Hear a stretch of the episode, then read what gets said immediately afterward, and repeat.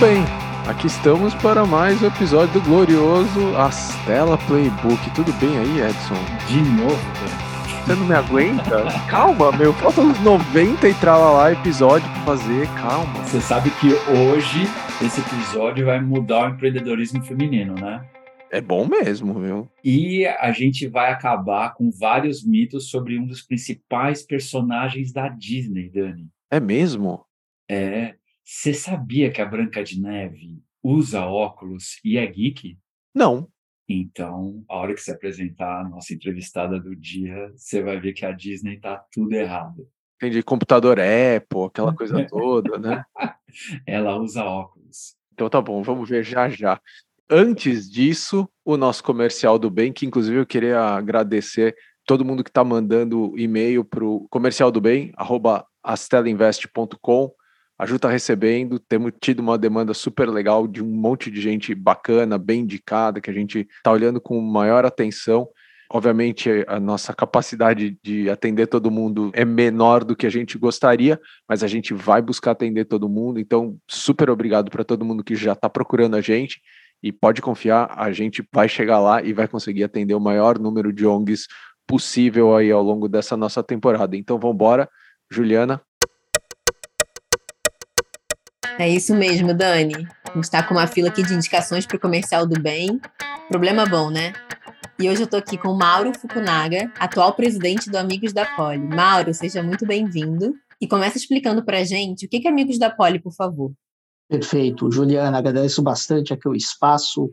O Amigos da Poli, se a gente pudesse resumir de uma maneira muito sucinta, é a maneira mais transparente, estruturada, impactante que a gente tem, né, como ex-aluno, para poder contribuir pelo ensino que a gente recebeu da nossa escola. Essa instituição surgiu né, em 2009 com a ideia aqui de um colega que está aqui junto conosco, aqui presente, o Edu Vasconcelos, junto com outros colegas que queriam fazer um fundo patrimonial voltado para a ajuda de projetos na escola, muito inspirado em fundos internacionais atrelados à escola, como os fundos das escolas americanas.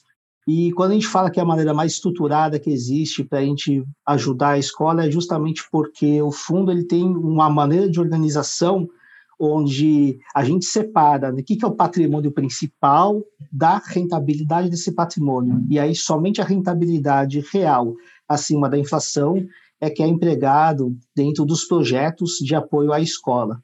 E quando a gente fala que é a maneira mais transparente, é porque a gente tem um corpo de gestão que ele é super exemplar, uma gestão impecável, formado por uma Assembleia dos Associados, junto com uma diretoria executiva, um conselho deliberativo, um conselho fiscal e um comitê de investimentos, onde a gente garante que o patrimônio está sendo muito bem investido e também existe nessa questão do compromisso com a rentabilidade o que vai ser colocado em cima dos projetos, e também que a gente tem uma política orçamentária que garante que esse patrimônio seja sempre crescente e que cada real que é colocado no fundo seja um real perpétuo, ou seja, o patrimônio do fundo ele vai ser intacto, ele é sustentável e cada doação acaba sendo uma doação perpétua para o fundo.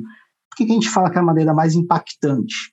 Porque a gente tem duas formas principais de impacto quando a gente fala do Fundo Patrimonial Amigos da Poli na Escola Politécnica da USP. A primeira delas é através do edital de projetos, onde a gente tem uma seleção de propostas de projetos que vêm de professores, alunos e qualquer funcionário ou pessoa ligada com a Poli. Dentro desses projetos, existe toda uma comissão avaliadora que faz a seleção dos projetos que vão receber o apoio, e a gente faz essa seleção por meio de dois editais em duas edições por ano, ou seja, por duas vezes por ano, os alunos, funcionários e professores podem submeter os projetos que vão receber o apoio do Amigos da Poli. Esse apoio é um apoio financeiro, tem um acompanhamento do cronograma físico, né, e também um acompanhamento também dos expêndios, e geralmente são projetos que vão desde grupos de extensão até melhorias de ensino, novas disciplinas e apoio a laboratórios. E outra veia que a gente tem muito forte né, de impacto acaba sendo o nosso centro de carreira, que tem a preocupação de dar uma formação complementar bem aderente com as necessidades do mercado de trabalho para os alunos e alunos de pós-graduação dentro da nossa escola. Então, de maneira bem resumida, esse aqui é o que o Amigos da Poli faz. Muito bacana, Mauro. E como que as pessoas que estão ouvindo a gente podem apoiar Amigos da Poli?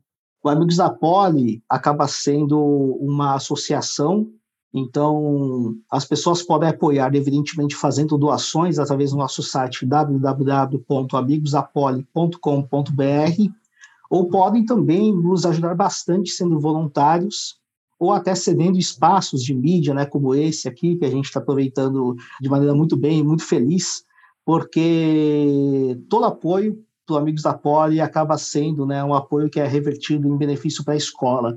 Recentemente, em 2022, fomos também contemplados como o prêmio de melhor ONG do estado de São Paulo. Foi a primeira vez né, que o Instituto Melhores ONGs organizou esse ranking, né, e a gente teve a felicidade, através do nosso modelo de governança e gestão, de ser conhecida como a melhor ONG do Estado. A gente gostaria de continuar com o apoio de todo mundo para continuar fazendo esse trabalho aí que faz tanta diferença para a nossa escola. Legal, Mauro. E uma curiosidade que surgiu aqui agora: vocês já pensaram em expandir ou foram convidados para expandir o modelo da associação para outras universidades? Ah, com certeza. O Amigos da Poli ele foi o pioneiro quando a gente fala de fundos de endowments relacionados a, a uma instituição de ensino aqui no Brasil. Então, justamente por ter sido os pioneiros, a gente sempre organizava um evento chamado Endowment Day. Hoje a gente está muito ligado né, com vários fundos patrimoniais que estão surgindo uh, relacionados a escolas. A gente está sempre aberto né, para discussão e sempre apoiando esses fundos. E recentemente também assinamos um termo de cooperação junto com a USP, onde também tiveram outros dois fundos que foram inspirados pelos amigos da Poli, onde a universidade reconhece de maneira oficial né, todo o trabalho e impacto que os fundos patrimoniais trazem para a universidade. Então, de certa forma, a gente acabou expandindo, expandindo muito bem né, essa semente do bem que a gente começou com um fundo patrimonial lá no comecinho, né? O Edu está aqui que não me deixa falar aqui sozinho, né?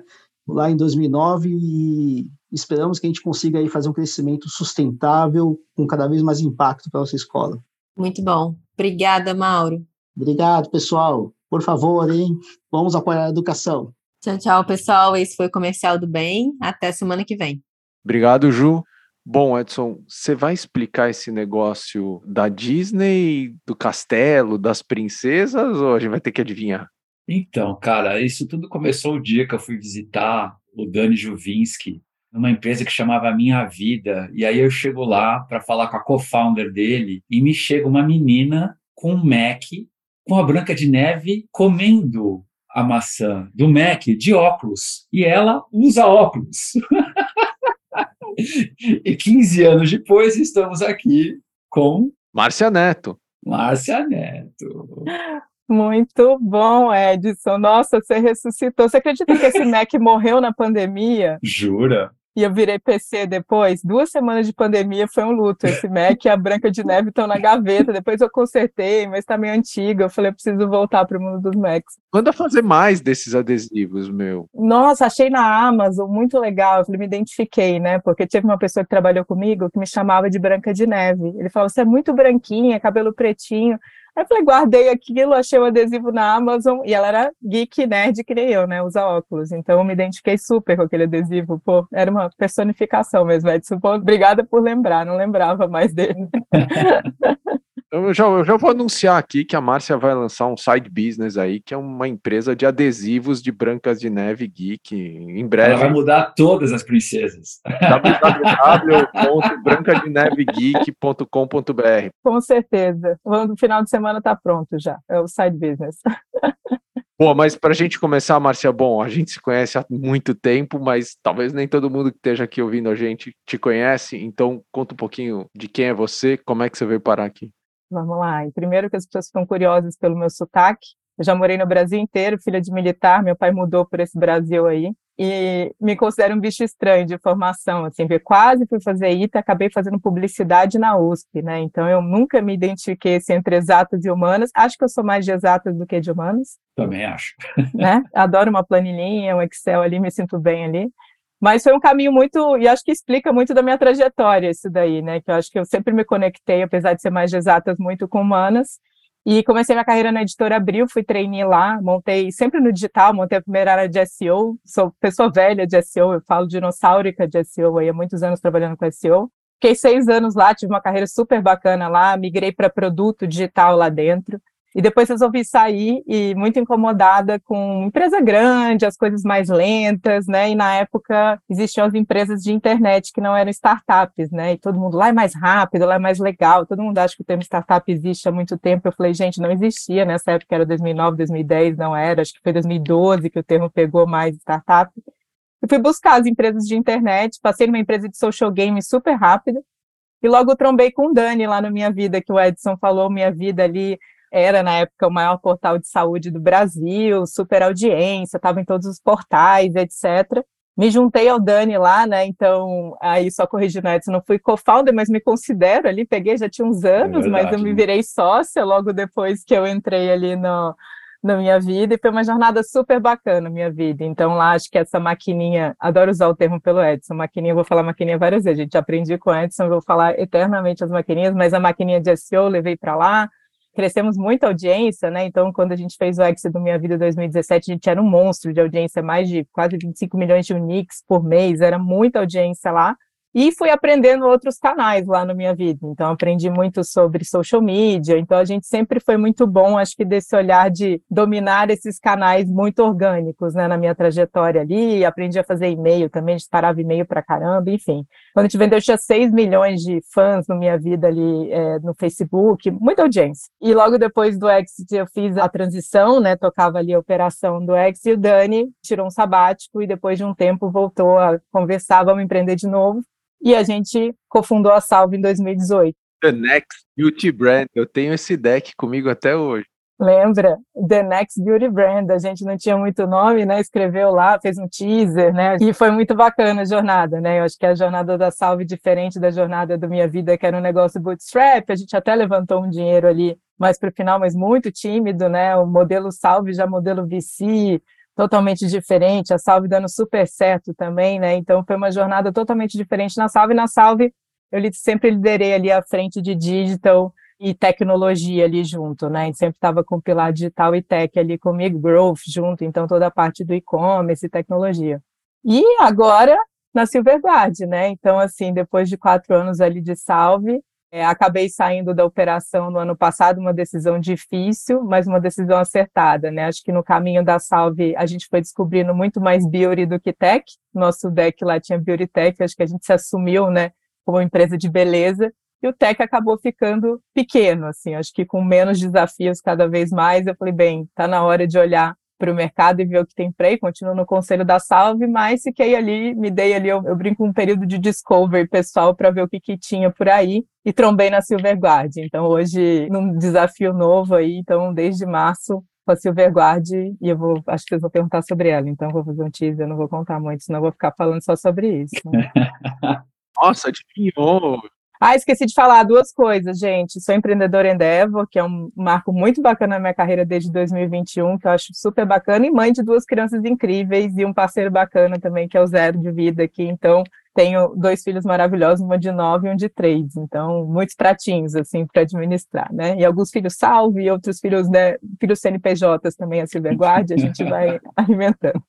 Agora, uma coisa eu queria ressaltar, assim, a gente nunca foi investidor na minha vida, na minha vida não tinha um investidor, assim, né, fundo, como você falou, mas a gente sempre teve uma relação muito grande. Outro dia eu estava revirando aqui umas fotos mais antigas das telas, tem uma tonelada e meia, assim, de fotos antigas, Edson lá, Martino, Laura, foto com Lombardo, assim, tem mil coisas, assim, de memorabilia, assim, e tal. E mais do que isso, acho que o Dani, você e o Alê, né, que acho que depois Vitati e tudo mais, acho que é uma coisa muito incrível, assim, que talvez seja um dos grandes exemplos né, de uma máfia que vem gerando muitas empresas. Né? Então, é, começou naquele embrião, mas é, o Fê também, Zflow e tudo mais. Né? Então, assim, é impressionante. E você já tem novos filhotes, né? Estão nascendo empresas de pessoas que eram do teu time na Salve. Assim, acho que minha vida talvez hoje seja uma das máfias mais bem sucedidas no país, assim, em termos de novas empresas, né? É verdade, né? Essa máfia aí floresce até hoje. Eu fico super feliz quando às vezes sai alguém do time e fala, ah, eu vou sair para empreender. Eu, ótimo, a gente fica triste, porque às vezes perde o braço direito Mas eu fico perto, eu que eu puder, às vezes, muitas vezes dentro de anjo, eu falo quero estar perto, porque são pessoas ali incríveis e é super legal poder inspirar essa sementinha do empreendedorismo. E, Marcia, como é que é esse negócio da Branca de Neve, né? Passar por todo aquele perrengue, derrota a bruxa, cria uma das maiores empresas né, do consumo digital, que é a Salve, e aí, de novo, gata borralheira? Pois é, e aí eu vou até voltar para o meu tempo de abril, né? Uma das coisas que eu fui revisitar, eu revisito de tempos em tempos aqueles assessments de trainee, né? Que eles põem você para fazer milhares de assessments. E eu olhando os assessments, eu falei, gente, me falavam naquela época lá na Abril, você é duplamente empreendedor. E eu olhava assim, que isso? Aí falava, ah, você é, é você pode empreender para fora e empreender dentro da empresa se te derem espaço, se a empresa tiver liberdade. Eu falei, tá bom mas eu nunca tive referências para fora, assim, né? Então, essa coisa até de. Da minha família, muito funcionário público, muito militar, então, assim, vidas classe média, ok, mas nunca tive, né? Então, acho que olhando é, essa semente que foi plantada em mim, acho que conhecendo o Dani ali no meu, é uma semente que depois que floresce não tem mais jeito, assim. Então, até acho que muito. Eu e o Chafão, a gente conversou lá atrás, logo que a gente comunicou a minha saída ali da operação da Salve. E ele, acho que soltou uma frase assim, posso ter falado, mas se você vai empreender de novo, tipo, fica perto que você vai empreender de novo. Eu falei, não sei, me dá três meses aqui, gente, não deu, deu batata três meses, me apaixonei por um propósito novo. Eu falei, cara, quero resolver algum problema aqui, e foi muito pelo ponto de. A paixão que eu descobri naquela época foi com Silver Economy, então eu fiquei super apaixonada, né, pelo público 50 a mais, longevidade, o que, que tem para resolver. E daí foi florescendo, e aí a masoquista, eu falo que é masoquismo empreender, mas eu acho que é igual filho, gente, assim, a natureza meio que deleta umas coisas, você não tem um segundo, assim, quando você tem um segundo, mas você tá mais preparado, né, acho que algumas cascas de banana você não vai escorregar mais, você vai escorregar em outras, né, mas eu acho que você tem um pouco mais até de confiança, assim, que você fala, putz, isso aqui já passei, né, então é igual, eu acho que é muito parecido com o segundo filho, assim, a gente já, o terceiro, não cheguei e vou parando segundo, mas deve ser mais fácil ainda, né, então... Já achei que ia dar um buemba buemba aqui, breaking news, Márcia Neto vai ter um terceiro filho. Não, não, não. A fábrica, ó, já era. Filhos são CNPJs agora só. E, Márcia, você falou um pouquinho né, da descoberta desse setor, da Silverguard. Conta um pouquinho. É uma iniciativa nova, talvez nem todo mundo ainda conheça, né? A gente está gravando aqui no. Estamos no beta, vai, no alfa, alguma coisa assim. Então, conta um pouquinho do que vai ser a Silverguard nesse primeiro momento e conta um pouquinho, assim, de como foi descobrir um novo setor, né? Porque um mercado que você nunca tinha trabalhado, pelo menos diretamente. Total. A paixão começou muito pelo público 50 mais. Eu falei, puxa, tem muita coisa para resolver. E aí vi Endeavor, quando eu comentei com as minhas da Endeavor, ela falou: você conhece a Laila? A Laila Valhas? Eu falei, não conheço, mas Endeavor, ela é especialista nesse segmento. Eu falei, pô, interessante. Então a Laila, ela tem as maiores pesquisas nesse segmento, né? E uma coisa que eu descobri na minha jornada olhando para isso é que eu sempre fui muito preconceituosa em parar em 60 a mais todas as minhas pesquisas. Eu adoro uma pesquisa, adoro. Pesquisa quântica comigo. Falei, nossa, ninguém joga todo mundo no bololô dos 60 a mais e põe lá, né? Uma fatia inteira e as pesquisas da Laila iam até 90 anos, de 5 em 5 anos. Então, achei super curioso que eu fui entendendo mesmo que tem subpúblicos ali dentro, né? E mesmo meu pai, que tem 68, e a minha avó, que tem 94, estão no mesmo cluster da pesquisa, não faz o menor sentido. E aí, olhando para isso, ela me, pô, tem vários pilares, todo mundo olha muito pelo olhar da saúde, né, para esse público. Então, o que, que tem de fintech para resolver aqui? Porque na época, estou vendo, né, todas as, as fintechs ali para olhando muito para Gen Z, né, nascendo ali os bancos. Então a primeira tese que eu estava olhando era o Silverbank. Então nem era Silverguard, era Silverbank. Eu falei, o que, que tem aqui de banco? Talvez pelo olhar do cuidador financeiro, de um filho já administrando junto com o pai as contas, era para ser uma coisa diferente ali. Eu falei, o que, que tem aqui? Depois de um processo muito qualitativo, acho que aí a minha veia de produtos, tendo, tendo trabalhado tanto com produto aí, fizemos muita entrevista, né? Falei, cara, vamos entrevistar muita gente e fomos para o processo quant, né? Então, quando a gente foi para o processo quant, e aí nesse meio do caminho também já estava ali de, com o co-founder, que é o Flávio, ele sempre questionando, fez, gente, só, a única coisa que a gente não pode fazer é fazer uma vitamina, a gente tem que ser painkiller, aquela história de que tem que ser painkiller, isso é painkiller? E batata, quando a gente olhou o nosso processo quant, talvez o caminho que a gente fosse, tem alguns recortes interessantes, mas eram muito pequenos ali, ou pode ser que virem grandes lá na frente, essa história do cuidador e etc mas quando a gente olhou, é, a gente achou uma dor enorme, crossidade, que é uma dor que a gente está chamando de proteção financeira digital. A gente coloca o digital aí porque se fala só proteção financeira, parece previdência, né? Vai muito para a história da previdência. Vai ser previdência? Não. Proteção financeira digital. Que todo mundo gritou na pesquisa. Quando a gente abriu o filtro de idade, era de pessoas de 18 a 70, dizendo: gente, eu tô com medo de cair em golpe, eu tô com medo de roubar o meu celular, acessarem meu internet banking. Então, assim, a gente foi entendendo, falou: o que, que tem aqui? Quando a gente olhou para o mercado, viu que as perdas eram enormes e falou: bem, isso aqui é gigante, não tem ninguém olhando do olhar do consumidor, né? Tem muita iniciativa B2B, cada empresa tentando dar o seu melhor, o Bacen ali apertando todo o sistema financeiro para conseguir é, resolver esse ponto, mas a gente olhou, ninguém olha pelo consumidor. Então, a gente, quando foi olhar do ponto de vista da pessoa física, e falou, vamos focar aqui e ver o que a gente pode fazer. E daí nasceu a Silverguard, né? Então a gente tem dois produtos que a gente quer fazer. A gente sabe que é um business que tem uma ponta B2C e B2B. A nossa tese agora é explorar o B2C, mas eventualmente em próximas rodadas aí a gente vai olhar o B2B também. Então a gente viu que tem é, um dos nossos produtos que a gente já começou e está no ar é o SOS Golpe. Então a gente tem atendido aí, vamos fechar esse mês com 5 mil atendimentos já de golpe. Então é impressionante, a gente tem que segurar a torneira porque não para de chegar. É, a gente conseguiu um número aí do Bacen que, se a gente for olhar o último ano, né, 12 meses para trás, a gente teve 2,2 milhões de golpes de Pix, só falando de Pix, né? Então a gente também decidiu nessa jornada do SOS Golpe, a gente atende todos os tipos de golpes, então chegam golpes de extorsão, de ah, nossa, estão me extorquindo aqui, querendo fotos nuas, é assim, chega, pequeno, mas Pix gigantesco, né? Então foi uma das coisas que fomentou muito, acelerou esse mercado de golpe aqui no Brasil, uma ferramenta incrível, mas que teve um dark side junto aí. E aí, quando a gente olha e fala, gente, isso aqui é, é, gigante, então a gente tem crescido ali né, nesses atendimentos, o que, que a gente está fazendo diferente, né? Então a gente montou um protocolo que aumenta a chance das pessoas conseguirem o dinheiro de volta do próprio golpe. Então, assim, a gente botou numa ordem isso, falando muito com antifraude de banco, polícia e advogado. A gente falou, qual a melhor ordem dos fatores para você reportar um golpe quando você cai? E a gente está conseguindo bons resultados, assim. Então, olhando os números do Bacen, a gente viu ali que são 7% é, das pessoas conseguem. Hoje está refinando os números, mas a gente está ali em 25% das pessoas reportando para a gente que a gente está conseguindo o dinheiro de volta. Então, é uma, uma métrica muito interessante. Temos muito que melhorar ainda nessa jornada. E o que, que a gente quer fazer? Conectar com as instituições financeiras. Então, a gente já começou, a gente reporta também diretamente os dados para as instituições, mas tem integrações mais rápidas em encurtar esse caminho entre o reporte da pessoa e o reporte da instituição financeira. Então, é, por onde a gente começou, gera muito dado, gera muito conteúdo, gera muito insight para o nosso segundo produto também, que é o aplicativo, que a gente já começou a desenvolver, mas vai demorar mais uns seis meses aí para a gente colocar no ar.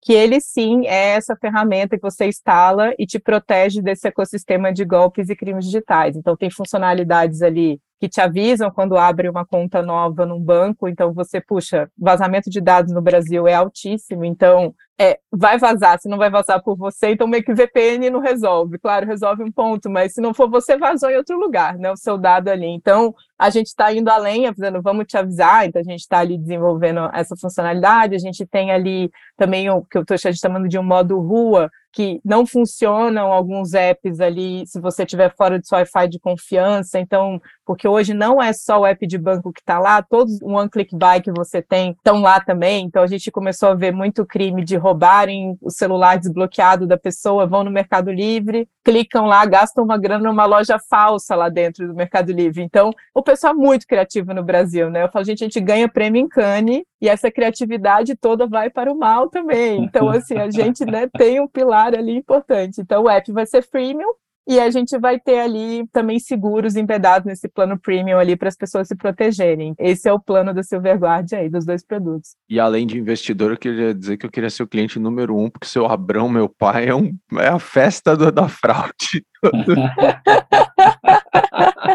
Oh, tem uma funcionalidade muito boa que talvez não funcione em iOS, mas vai funcionar em Android com permissionamento aí do Google, que é a gente lê as notificações que chegam para a pessoa e aí o banco do SOS Golpe conversa com o app, porque aí a gente vai saber. Meu pai caiu no golpe, né? Isso eu não contei na trajetória. Então, um ponto que meu pai, é das pessoas mais inteligentes que eu conheço, caiu num golpe, foi super importante no meu processo aí também de abraçar essa causa, quando você sente na pele, tentei ajudar a reportar, é assim, um desastre na Terra. O que aconteceu? Eles passaram por mim, só para contar um pouquinho o golpe dele no WhatsApp, com uma história muito que bateu com o momento. Ele estava reformando a minha casa, pedindo dinheiro para pagar coisa de óbito. Então, assim, ele, ah, quebrou o celular, tá pedindo aqui para pagar isso aqui, eu vou pagar. Foi uma grana, e essa funcionalidade conseguiria combater. Dado que a gente fez um bom trabalho no SOS Golpe, a gente consegue ler e esse número que teria entrado ali nele, a gente ia mandar uma contra-notificação falando: esse cara é golpe. Porque eu falei do Pix, mas um outro lugar muito grande de golpe é o WhatsApp, que é blindado. Né, ninguém consegue ler o que acontece, a gente não vai ler, né, mantém o sigilo, mas lê ali o sender, quem está mandando para a pessoa e avisa, olha, esse é golpe, não acredita. Então a gente está ali tentando estudar cada golpe e ver como tecnologia consegue resolver ou mitigar. Na verdade, a gente não vai ser perfeito, mas a gente pelo menos mitiga os prejuízos, né, no final para as pessoas. Então, super propósito, super animada, gente. Nossa, não tem ideia. Muito legal. Animal. E, Marcia, uma outra coisa também diferente dessa tua segunda jornada, né, pegando um pouquinho da tua analogia desse segundo filho, você também inovou em relação aos founders, né? É, Salve com Dani, né, relacionamento de longa data. Como é que foi escolher e criar essa relação na velocidade que você conseguiu criar? Total. Eu acho que a gente ainda está criando, né? Porque eu falo que foi namoro novo, assim, mas a gente fez muito assessment, assim, de conversar, e eu acho que um pilar super importante foi o que, que eu estava buscando, né? Eu estava buscando alguém diferente igual. Aí as pessoas, como assim diferente igual? Teoria dos conjuntos, gente. Se a gente fizer, aí vai a nerd aqui desenhar, né? Vamos fazer duas bolas, existe um core que, que sobrepõe, existem coisas diferentes. Então, eu e o Flávio ali, a gente é bem diferente em alguns hard skills, e às vezes até um é muito mais pragmático que o outro, outro é mais sonhador, então tem um equilíbrio interessante ali, mas os valores são muito parecidos, valores sobre time, valores sobre a vida no geral, assim. Então eu acho que o igual são os valores, mas esses essas puxadas ali, seja de perfil da operação e hard skills, a gente é bem complementar, então foi um achado. Mas onde você foi procurar? É, eu fui procurar, eu encontrei, né, estava muito próximo da Canary, lá do fundo também, então ele estava lá fazendo um programa lá, a gente acabou se trombando por lá. E a gente começou a conversar, porque ele estava procurando uma tese para empreender, então foi muito legal, foi um matchmaking ali indireto, a gente se trombou e começou a conversar. E aí foi muito bacana ali é, esse peraí, processo, peraí, porque peraí. é um processo. Vai ter que mandar a fatura, o merchan pro Marcos lá. Oi, Marcos. Vai, vai ter, vai ter, gente, vai ter. Manda lá para ele, porque foi, foi tem um matchmaking chamar ele lá. para mim aqui falar, contar a história. Tem, tem que contar. Canary presente aqui. Canary presente. Mas foi lá, foi lá na Canary que a gente se trombou. E aí foi muito bacana essa jornada junto, porque acho que teve muito um namoro no Discover ali para ver como a gente ia trabalhar junto, né? Não tinha, acho que a gente ficou uns três meses antes de oficializar como co-founder, assim, vamos fazendo Discover, vamos ver se se dá bom. Acho que foi bacana também ter os arranca-rabo, porque tem que ter, tá, gente? Tipo, se for muito amigo e não brigar, não tem graça. Eu falo que diversidade, pessoas diferentes brigam, entre aspas, mas assim, tem atrito. Falar que não tem, tem, mas acho que o playbook é saber resolver e se vai ter respeito e se vai ter conversa sincera. Eu acho que conversa sincera é um termo que a gente tá, trago muito da cultura da salva, a gente tem esse termo até para o processo de feedback lá, mas é você se sentir confortável. Uma coisa te incomodou, você fala, mas a pessoa escuta e vamos chegar no meio do caminho. Então, acho que isso a gente fez algumas vezes nesses três meses e foi super importante esse namoro até a gente sentar, beleza, somos co-founder, vamos em frente aí, né? E aí acho que mais desafiador também, uma mulher nesse processo, muitas pessoas perguntaram, você vai ser CEO do próximo negócio, né? E eu, nossa, eu não tinha pensado sobre isso, vamos para a terapia, porque eu não pensei sobre isso, né? E aí, beleza, por que eu não pensei sobre isso? Não, vamos ver como é que é ser CEO, assim, né? Porque sempre fui muito braço direito do Dani ali, nas iniciativas, eu falei, gente, acho que eu tô pronta, acho que talvez eu seja uma CEO um pouco diferente do Dani, mas eu falei, o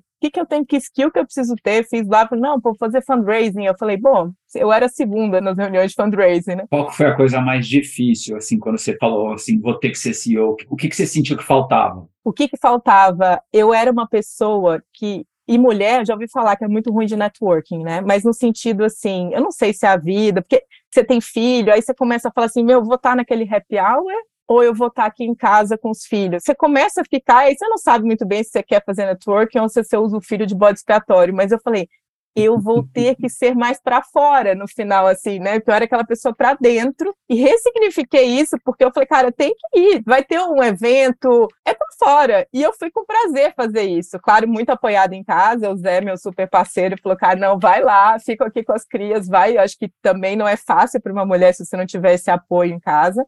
Mas eu falei, cara, super grata, Zé, muito obrigada por tudo, porque ele é a minha base, eu falo assim, ele é um cara super parceiro.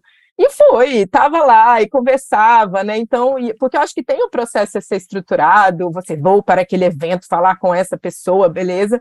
Mas tem o tal do serendipity lá, que eu nem sei como a gente traduz isso em português, que você tá num lugar, eu não sei o que acontece, daqui a pouco você tromba com um, você fala com outro. Então, assim, tem um quê meio desorganizado das conexões que são importantes que parece que o mundo conspira, as coisas vão acontecendo, assim. Então, para mim, isso foi, acho que. E tô fazendo super de coração aberto agora, tô adorando, assim. Inclusive, me... quem é essa pessoa que vai felizona para as coisas mais para fora, assim? Então, lá, vamos embora, né? Acho que tem que ser mais para fora. Acho que esse era meu grande aprendizado nesse momento.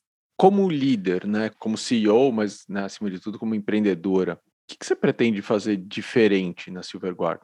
Trazer, eu pretendo fazer de igual, tá? E aí trazendo salve, que acho que as coisas foram evoluindo, né? De minha vida, a gente levou muita coisa para salve, principalmente de cultura, né? Então, uma coisa que para mim é super importante, e foi um dos feats, dos matchmakings ali feitos com o Flávio, é cultura walk the talk, sabe? Então a gente lá sempre muito preocupado que o que a gente fala para fora seja verdadeiro, de dentro mesmo, assim, de quem você contrata, etc, para fora. Então é uma coisa que eu pretendo trazer. Agora, de mudança como liderança, eu acho que é muito isso, né? Sempre fui esse lugar da tecnologia, growth, etc. E eu tenho que estar ciente que o job agora, e já era ali, né, como já uma C-level ali, mas, cara, meu job é trazer gente incrível, e estamos com um time de 10 pessoas no Silverguard, que eu me orgulho muito já, então, assim, um time incrível, e vou ter que trazer alguém de growth tão bom quanto eu era, né, no final, assim, né, vai ter que trazer, né, então, porque o meu negócio é montar time e arrasar no fundraising agora, pelo menos no curto prazo. É isso aí, gente, virão novas rodadas, tem que estar olhando mais para fora, e aí acho que eu e o Flávio, a gente se complementa muito aí também, a gente esse combinado que eu tô, sei lá, 70% para fora, ele tá 70% para dentro. Acho que todo mundo acaba olhando as duas coisas, porque eu preciso estar mais para fora, ele mais para dentro, então a gente meio que tem esse combinado aí de dividir esses papéis aí. E como que é arquitetar um produto novo, né? Assim, o conceito do produto da Silverguard ele tem vários elementos, obviamente, comum a outro tipo de produtos, mas no combinado, um novo tipo de produto. Que framework mental você usa para descobrir as funcionalidades, para descobrir, montar o stack?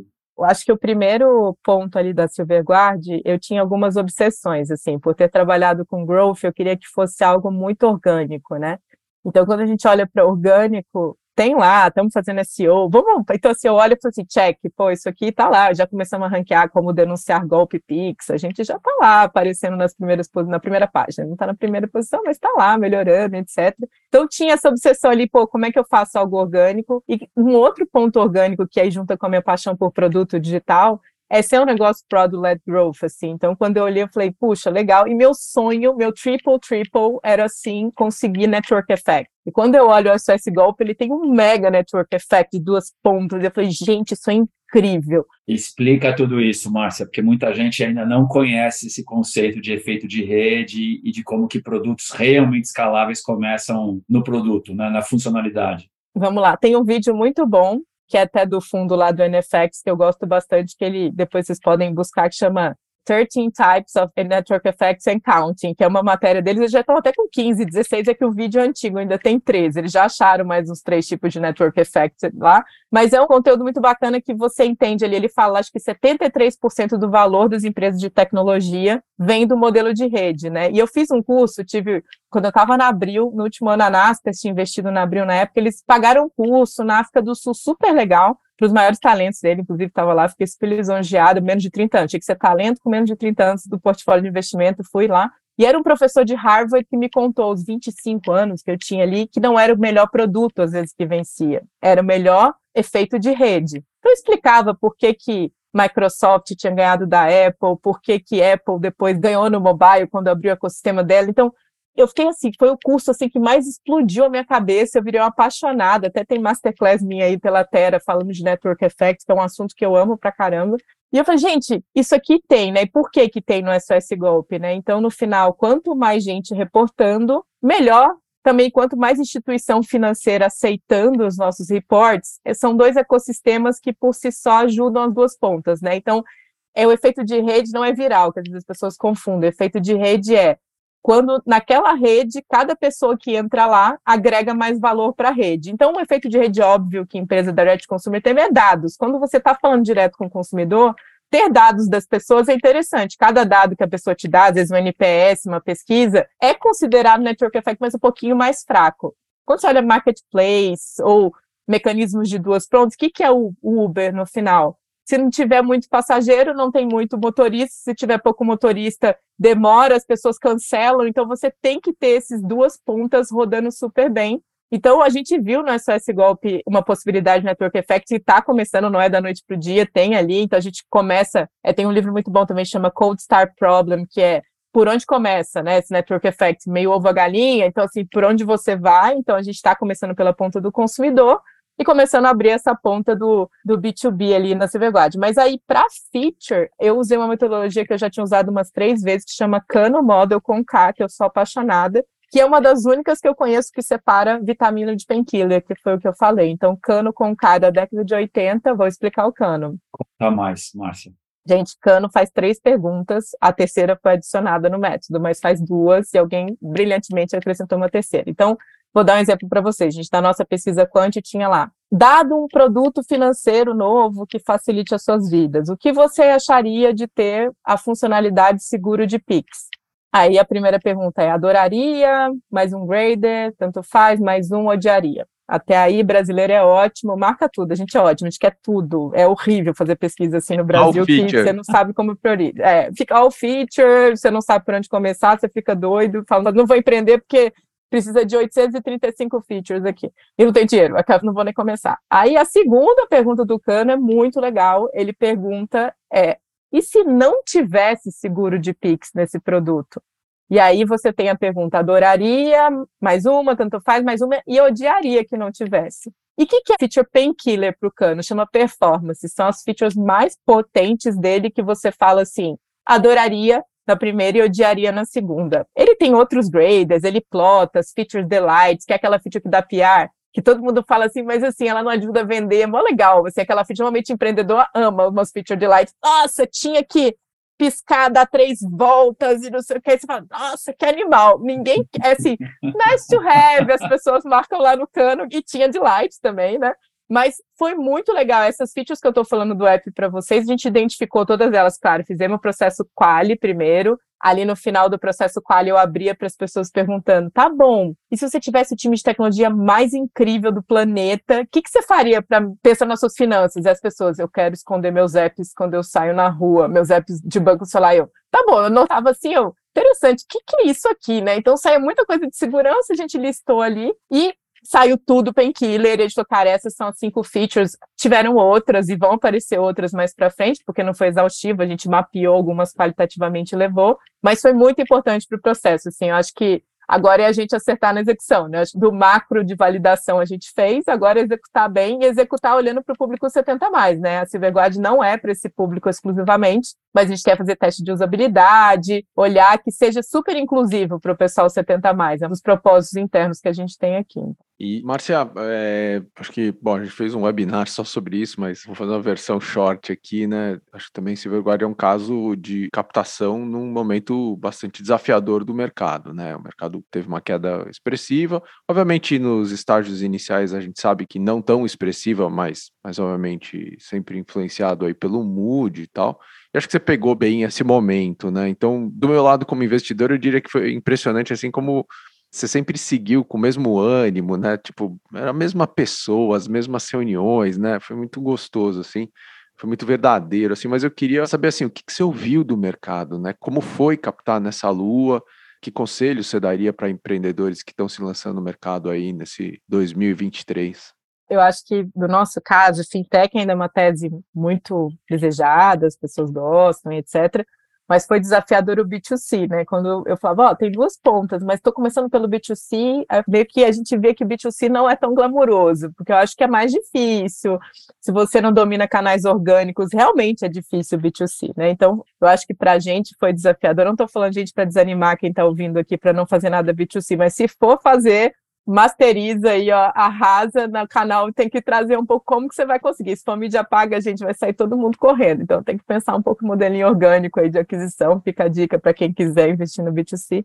Mas se a gente for olhar é, outros desafios, né? Eu acho que o mercado sim está risk averse, acho que ter um benchmark óbvio em outro lugar ajuda. Então, assim, ah, esse é o meu bench de tal país, a gente também não tinha muito óbvio igualzinho, assim. Então, foi um desafio, mas percebi que ajuda. E, gente, e fazer muita conta. Eu acho que, assim, não dá para pular essa etapa. Acho que tiveram etapas que o mercado estava tão quente que nem tinha tanta conta. Assim, nessa rodada, esse tanto de dinheiro, beleza, vamos lá, e, e aparece um cheque não tem mais, assim. E tudo bem, o Excel tem grande chance de furar e vai furar, é a única certeza que a gente tem. Pode furar muito, pode furar pouco, espero que você de fure pouco, mas é muito importante fazer conta, gente, assim, e a conta é no geral, assim, cara, faz sentido, você botou essa estratégia aqui, são seu CAC, com o seu roadmap, fazer um pouco de sanity check, assim, porque essas coisas têm que estar juntos, assim, no final. E acho que olhar TAM também, acho que é um ponto, assim, não o TAM bonito para você enganar lá, é o seu TAM, porque o seu PNL tem que bater com o TAM no final, né? Então, eu entender ali que tem que ser grande o problema que você está resolvendo no final, o addressable market, o service, o, o, né, o SAM ali tem que ser grande de alguma maneira, porque senão vai sofrer em algum momento ali do fundraising, assim, pelo menos são talvez as dicas que eu deixaria aqui. E acho co-founders complementares também, gente, que acho que é importante. Acho que os fundos olham bastante essa complementariedade aí dos co-founders, faz diferença. Márcia, você sabe que tá tão bom o papo que eu acho que eu vou ter muito problema, porque um dos nossos patrocinadores aqui agora é a pizza do meu pai, né? Que abriu a série. muito bom. e, e ele é 70 a mais, e ele me enche o saco que ele fala que ele não entende metade das coisas que a gente fala aqui, né? M&A, ITAM, ISAM, e NFL. Bom, meu final de semana vai ser um horror para explicar tudo, tudo, que você falou aqui hoje, mas eu me viro. A gente pode botar legenda, né? Tem legenda no podcast, a gente põe uma legendinha assim, todas essas siglas com a tradução, assim, tipo um sumário. Rapaz, letra de música, né? Isso, pode ser, né? Mas antes de deixar o Doni fazer o ping-pong tradicional, Dani, eu posso inovar com uma pergunta inovadora de ping-pong? Claro as pessoas não vão ver a Márcia, mas ela estava no hospital hoje, ela se deu alta, foi buscar os filhos, ela está impecável aqui na nossa frente, mas assim. Não, loucura. Tá, tá, surreal a impecabilidade da mulher. E eu tenho uma pergunta, Dani, posso fazer? Claro. Como que você escolhe a cor das suas unhas? Ai, ela gente. tá com verde lindo. É, olha, a cor de unha, eu descobri, gente, tem uma empresa que vende adesivo de unha, minha vida mudou que agora eu uso todas as cores, eu não tenho tempo, e eu comprei esse adesivo, é maravilhoso. Mas é isso, eu mudo assim, a minha filha, às vezes, eu tô, ontem, semana passada, eu com uma de unicórnio, porque é minha filha que escolhe, viu, Edson? Zero, assim, ela olha, mamãe, troca, vamos trocar a cor, vamos. Aí ela escolhe outra cor para mim, mas é minha filha, minha personal stylist de unicórnio. Então, quando tiver cunha de unicórnio, foi ela. A cutis impecável é salve, né? É salve, né? É salve, gente. Ó, vitamina C, protetor solar, receita para adiar envelhecimento, vitamina C, protetor protetor solar para prevenir o envelhecimento, porque depois só botox mesmo, né? Então não tem jeito. Ou pelo menos vai com a Silverguard, as pessoas não vão cair tanto em golpe, vão poder pagar o botox lá, né? Então é uma coisa maravilhosa. Perfeito. É, linkou, nunca tinha feito esse link aí, muito bem, né? Mas tem produto bom da Salve saindo, viu, gente? Um, ó, uns, uns retinol bom aí, fazendo spoiler aí, vai vir coisa bacana, hein? A Botoclinic vai ser água limpa pra gente. Mas com salve se adia, gente. Botox mais lá na frente. Só vai ter esse investimento muito lá na frente, tá? Então use salve aí, porque previne e adia o envelhecimento. É porque não tem milagre, gente. Milagre não tem. Mais um que vai receber fatura lá. Sato manda lá pro Dani, que tá muito merchan, muito merchan. Boa, vamos lá, ping-pong. Márcia, você tá lendo? que eu tô lendo, ó, esse livro eu tô relendo, chama Founders Mentality, lá, a mentalidade do fundador, do pessoal da Bem, adoro. E eu acho que ele complementa muito um outro que eu gosto, que é o Hard Things About Hard Things, que é assim, cara, as fases da empresa vão mudar e você tem que mudar um pouco essa contratação e ter paz de espírito com quem você está contratando lá na frente também, porque muda. Às vezes você traz uma pessoa muito estruturante para o início dar ruim. Então, eu estou revisitando isso para ter essa paz de espírito das fases, porque eu sei que vou ter que complementar né, o time o founding team de hoje talvez não é o founding quem vai fazer a empresa escalar. Então é muito legal. Esse livro eu gosto muito dele. Ele complementa bem o Hard Things About Hard Things dessas fases da empresa, assim, acho que é bem legal. Quem te influenciou? Meu pai, gente. Meu pai é uma pessoa que sempre me ensinou. Meu pai é aquele cara perfeccionista, organizado, faz tudo muito bem feito. Então, assim, faça bem feito, de coração que o retorno vem. Sempre foi uma premissa dele. E outra coisa que ele me influenciou muito foi sobre liderança, apesar de ser militar, as pessoas têm aquela imagem, né? Nossa, militar vai mandar fazer, e tá num lugar super hierárquico, ele era um dos líderes mais humanos que eu já vi, assim, tanto que um dia eu fui, ele já tinha se aposentado, né, no Exército Reserva, encontraram com ele numa festa, o cara pediu para tirar foto com ele, assim, que era fã dele, porque eu falei assim, gente, existe isso? Tipo, super fã, um cara super humano, mesmo uma instituição super hierárquica, assim. Então eu falei, cara, é um cara que eu admiro como líder também, me inspira muito, assim, para ser uma líder mais humana, e, enfim, mas guardo de coração todas as experiências que eu vivi com ele. Ele gosta de pizza, a gente podia fazer uma pizzada dos pais. Vamos, aqui. e vão trocar, né? Vou trocar siglas. um ritual do teu cotidiano que você não abre mão, fora as unhas? Para as unhas, os adesivos, mas é um ritual que eu aprendi num livro também que eu gosto muito, que chama Essencialismo, que eu ganhei, que é toda segunda eu começo uma hora, às vezes duas horas, organizando a minha agenda, gente. É uma coisa, não, eu sou uma pessoa ok de organização, não acho que eu sou a melhor, tem gente muito mais avançada do que eu, mas isso me ajudou muito, assim, tipo, a entender o que, que é prioridade, o que, que não é, até segurar esses pratinhos de mãe, botar na agenda, tem que buscar filho, tem que fazer, porque às vezes a vida estava tão louca. Então, esse uma, duas horas de planejamento para mim é sagrado é, na segunda-feira. Assim, não abro mão e recomendo para todo mundo. Ferramenta de trabalho básica, básica para mim alguma de gestão. Eu vou falar os nomes aqui, mas é Notion. A gente migrou do Notion para o Code.io lá, Code.io, não sei como fala, a gente está apaixonada. Para mim, é uma evolução do Notion mais bonita, recomendo. É, e muito mais simples de usar, até achei assim. Então, eu acho que, que por quê? Dá para migrar? Dá, importa do Notion para o Coda, muito legal. É, fica aí a dica, mais um me chama, eu não estou fazendo, isso eu não estou ganhando, não, vou pedir desconto lá no Coda. Vários churns, churnados do Notion hoje, depois desse episódio. Churns, churnando, sim. É mais barato, modelo de negócio também é mais barato no Coda, gente, só cobra para o DocMaker, não cobra para quem está vendo editando, porque o Notion fica caro quando você escala, então não, não, é mais barato todo o modelo de negócio. Apitar uma luzinha vermelha lá, os caras não vão entender entender de onde veio esse churn Entender de onde veio. É, todo mundo migrando, sim, mas enfim, mas eu tô adorando. O Brasil abriu escritório agora, né? Então, tipo assim, abriu escritório churn. O que, que aconteceu? Todo mundo migrando, só usando a feature de migração, mas eu gosto muito para organizar né, as tasks e para ter repositório de conhecimento, né? Como a gente é remote first, cara, é muito importante ter autoalinhamento com os times ali, então é o lugar de ter ali tudo que está sendo feito, documentado, enfim, os experimentos também a gente começou a documentar agora, eu sou a louca dos experimentos, então tem que estar tá tudo documentado ali, bonitinho. que te motiva? Ai, que me motiva, resolver problemas relevantes, assim, se possível com tecnologia, se possível que ninguém está olhando. Para mim, a Silverglide check em tudo isso, cara. Problema relevante que tecnologia consegue ajudar e ninguém está olhando. O problema está lá e ninguém está olhando. Márcia, qual é o teu mantra, aquele aprendizado que você desenvolveu ou recebeu de alguém que você deve estar tá repetindo toda hora? Ah, eu falo toda hora, gente, autoconhecimento. Eu acho que é a ferramenta que ninguém pode deixar de olhar, seja com terapia, seja com coaching, cada um acha o seu caminho mas vocês vão ser melhores líderes, melhores pais, melhores tudo, assim. Então, eu acho que conhecer o nosso manual de funcionamento não tem preço e não acaba nunca. Às vezes eu acho que eu já li todas as páginas, aí eu enfrento uma situação, pô, essa página aqui eu não conhecia. Então eu falo que autoconhecimento é muito por esse olhar de não esoterismo, nem abraçar árvore, gente, é conhecer seu manual de funcionamento não tem preço, assim. Então, eu falo isso para todo mundo. Estamos tentando.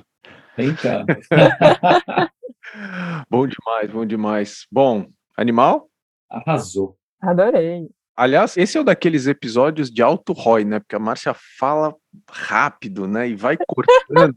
Informação para chuchu. Então, assim, né? Tem tanta informação em 40 minutos que é melhor ROI. Então, quando a gente publicar lá no LinkedIn, galera, já coloco avisando. E todos os pitches com cano modo daqui para frente.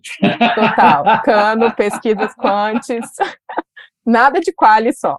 Exatamente. é isso. Bom, Márcia, super obrigado pelo teu tempo, super obrigado por esse papo. Sucesso para Silverguard, óbvio, é sucesso para você, para todo mundo que está contigo. Para nós. Mas é sucesso para muita gente, né, que cai em golpe todo dia e que sofre com isso. Então, estamos torcendo demais aí pelo sucesso, porque acho que sucesso bom é sucesso bom para todo mundo, né? Então, acho que, acho que tem um pouco disso. Rigo, até a próxima. Para todo mundo que está ouvindo a gente, compartilha, dá like, dá share, avisa todo mundo, manda para os pais também, né? Exato. E, né, seu vigília, seu Abrão, todo mundo. Seu Virgílio quer companhia para pizza. Muito bom. É isso. é isso aí. E até a próxima.